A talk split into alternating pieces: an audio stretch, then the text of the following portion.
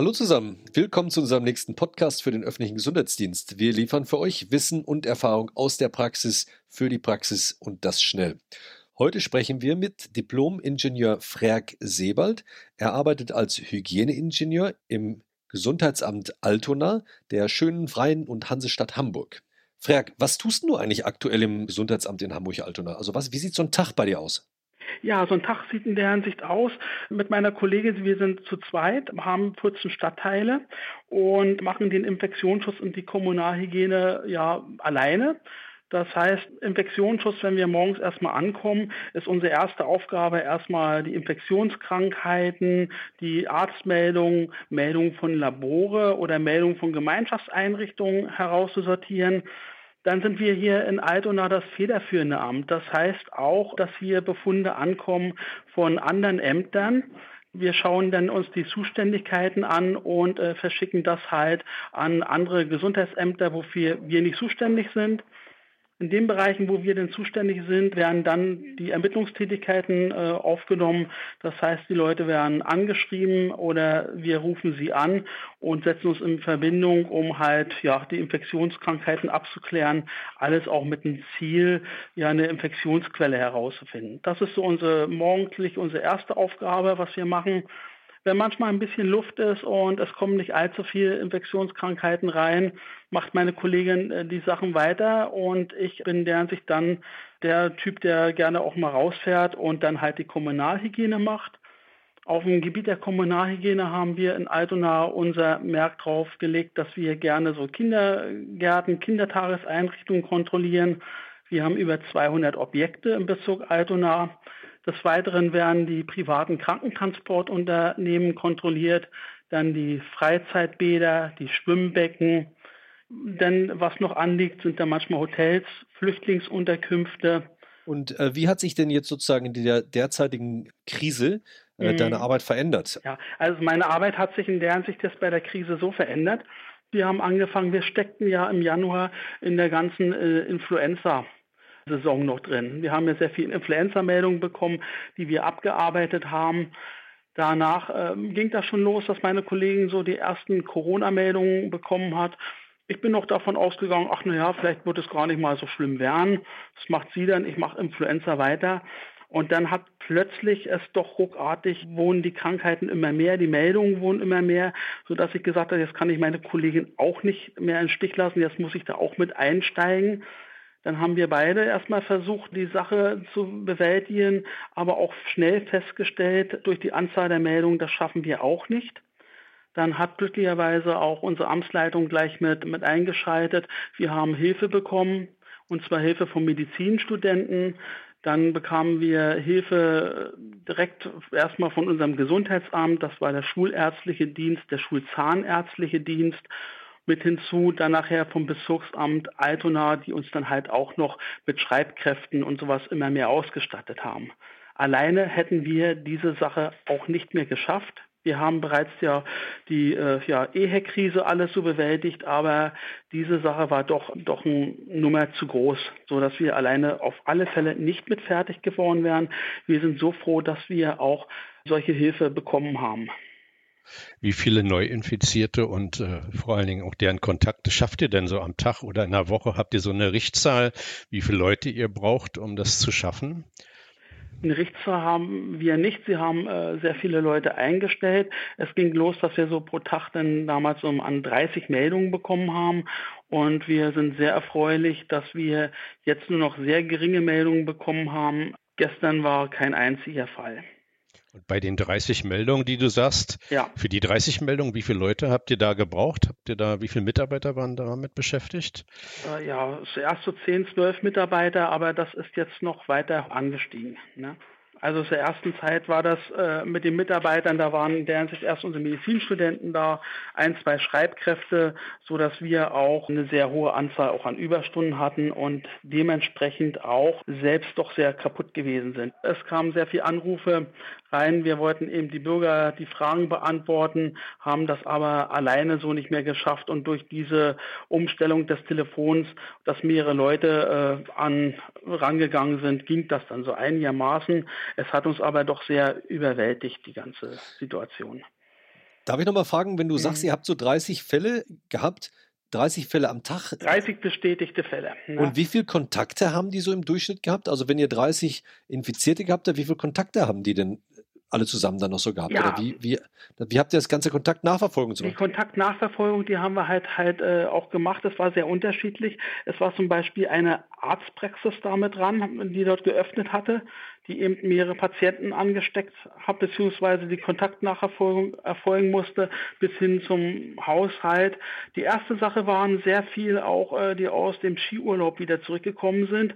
Da waren es mehr so die häusliche Kontakte oder die Kontakte der Kategorie 1, die im Busreiseunternehmen hier wieder in Hamburg angekommen sind und ja, das war so in der Hinsicht diese erste Aufgabe. Damit haben wir uns zuerst beschäftigt. Dann nachher ist es äh, weiter übergesprungen, dass auf einmal wir festgestellt haben, nein, äh, sie kommen gar nicht mehr so aus dem Ausland.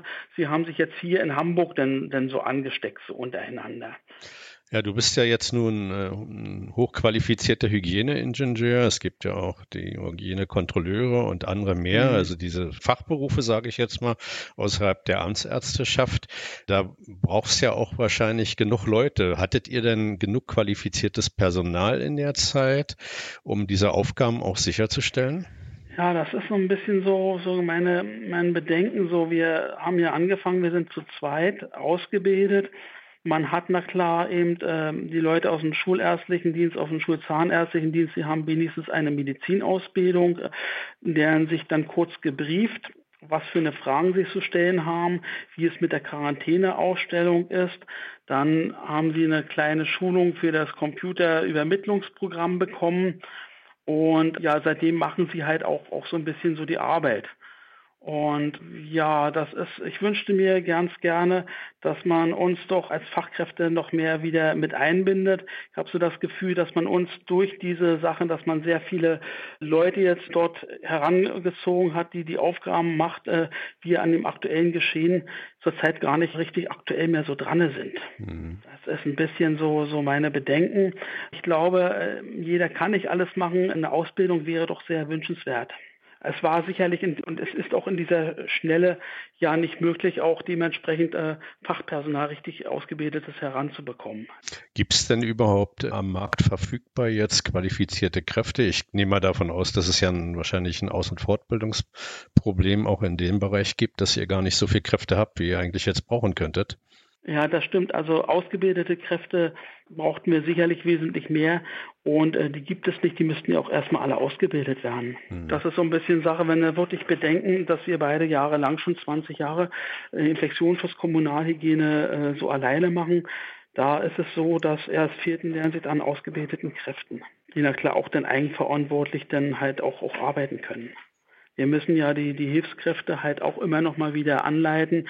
Was ein bisschen neu auch gekommen ist, dass äh, hier neues Qualitätsmanagement eröffnet wurde wo dann eben die Leute auch konkret jetzt die Aufgaben zugeteilt bekommen wurden. Und das ist in der Masse von Leuten, die wir haben, na klar auch äh, wahrscheinlich ein, gutes Werk, dass man eben sagt, die Leute machen die Kategorie 1 Ermittlungen, die Leute schreiben äh, deren sich die Quarantäne an und die Leute, die äh, heben die Quarantäne dann wieder auf. Das hat man so in Teams ein bisschen zusammengeschlossen und das ist neu. Das war für uns na klar auch neu, weil wir uns dementsprechend darauf auch wieder einlassen müssen. Hast du denn den Eindruck, dass für die nächste Welle ausreichend qualifizierte Leute da sind? Also wenn jetzt man sich darauf vorbereitet, was noch als nächstes kommen würde und man über die nächste Welle denkt oder über Impfungen, seid ihr darauf vorbereitet? Ist, was ist so der Eindruck?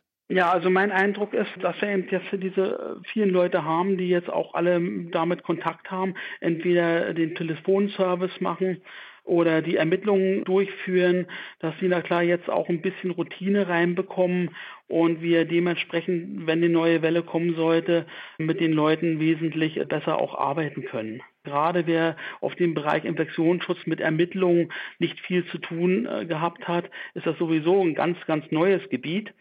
Aber das wäre ja dann nun, wenn eine zweite Welle kommt, auch nicht mehr so neu, weil halt die Strukturen hier auch ein bisschen anders jetzt aufgestellt worden sind. Ihr habt ja nur jetzt schon einige Wochen in der Krise verbracht und habt sicher auch eines daraus gelernt. Was macht ihr denn heute anders als am Anfang und wie geht's jetzt weiter? Was setzt ihr um aus dem Gelernten?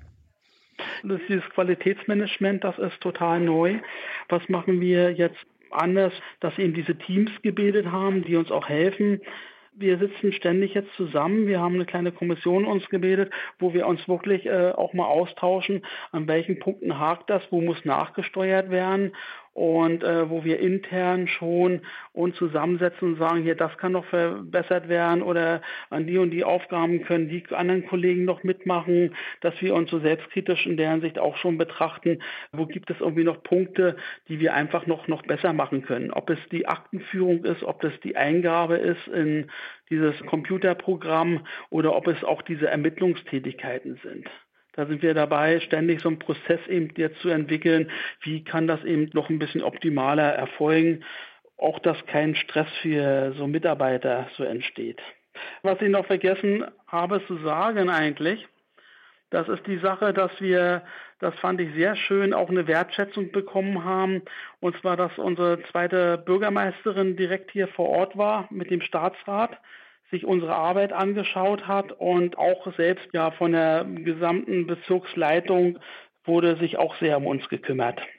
Ja, Corona war was Besonderes ist und ist auch noch was Besonderes, weil es natürlich auch von der Bedrohungslage ja viel größer ist. Frag, herzlichen Dank für deine Darstellung, für die Sicht aus, aus wirklich äh, eines Hygieneingenieurs.